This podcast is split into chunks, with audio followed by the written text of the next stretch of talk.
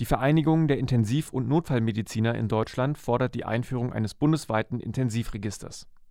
Hintergrund der Forderung sind die weiterhin steigenden Zahlen der mit dem Coronavirus neu infizierten Personen in Deutschland.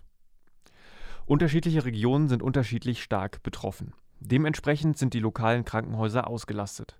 Um eine gute Versorgung der Patienten garantieren zu können, fordert die Vereinigung für Intensiv und Notfallmediziner die Bundesregierung dazu auf, eine zentrale Verteilung der an Corona Erkrankten einzurichten. So sollen Patienten von einem ausgelasteten Krankenhaus schnell und unkompliziert zu einem Krankenhaus gebracht werden können, in dem noch Betten frei sind